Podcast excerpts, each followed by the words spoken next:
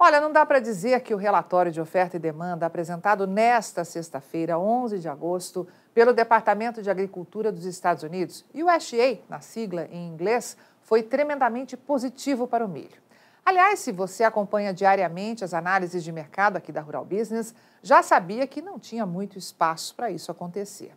Só que tem uma coisa, meu amigo: dá para acreditar piamente no que diz o USDA?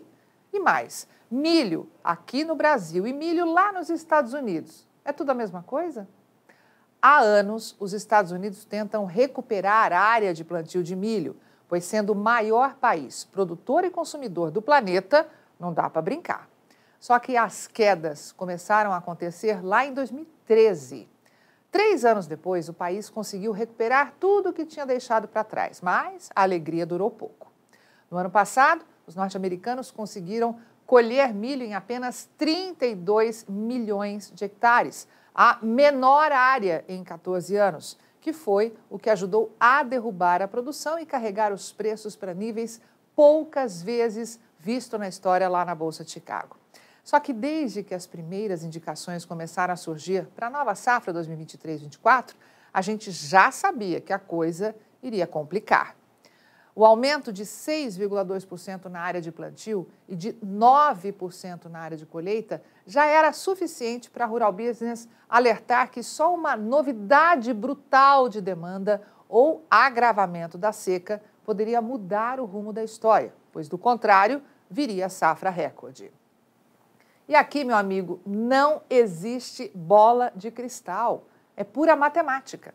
Apesar da seca e da retração anunciada hoje, o USDA diz que ainda assim será possível aos Estados Unidos colherem quase 11 toneladas de milho por hectare. Ou seja, só aí já temos uma possibilidade real de aumento de quase 32 milhões de toneladas na produção de milho americana deste ano. E foi quase isso que o Departamento de Agricultura confirmou hoje. A produção, estimada em julho passar de 389 milhões de toneladas pela primeira vez na história, foi reduzida em razão da seca. E até mais do que o mercado esperava, hein? É bom que saiba. Mas veja no destaque à direita no gráfico que, ainda assim, se a situação climática não se agravar, os Estados Unidos terão a chance de jogar 383 milhões e 800 mil toneladas de milho no mercado neste segundo semestre, o que seria 10% mais que o visto um ano atrás, confirmando a maior produção de milho que o mundo já teve notícia. E para entornar o caldo, o USDA achou por bem cortar a demanda, tanto interna quanto externa, e que não é raro de acontecer? Diga-se de passagem. A ordem é sempre projetar aumento brutal da oferta e segurar consumo e exportação, para evitar pressão positiva sobre os preços. Isso é clássico, meu amigo. Mas atenção, não entenda errado o que a Rural Business está falando. Não é que a demanda pelo milho americano vai cair. O que tivemos hoje foi uma redução do que era esperado até então, pois é óbvio que o consumo e a exportação vão disparar, sobretudo se os preços continuarem nos patamares que estão.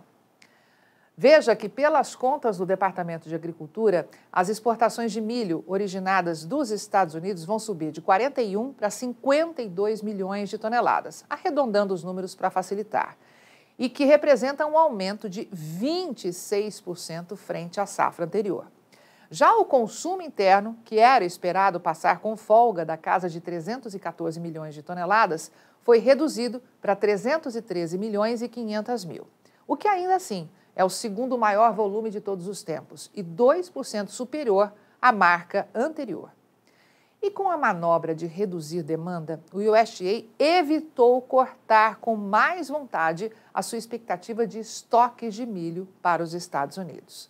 Agora, o órgão aponta que devem sobrar ao país 55 milhões e 900 mil toneladas para virar a nova safra, o que significa um tremendo aumento de 51% frente ao que é esperado para esta temporada que estamos hoje, a de 2022-23, e que se encerra neste mês de agosto. Para encurtar bem essa história, isso aí do jeitinho que está, tira os Estados Unidos de uma gravíssima crise de abastecimento, que carregou o milho para patamares históricos de preços lá na Bolsa de Chicago. E aqui no Brasil também, e coloca o país na maior folga de oferta em cinco anos. Indo um pouco mais além, na terceira maior folga de abastecimento de milho em 18 anos. Ou seja, não dá para sonhar com nada no curtíssimo prazo. Só que tem o amanhã, meu amigo, e é ele que nos interessa. E há alguns detalhes que a Rural Business gostaria de destacar.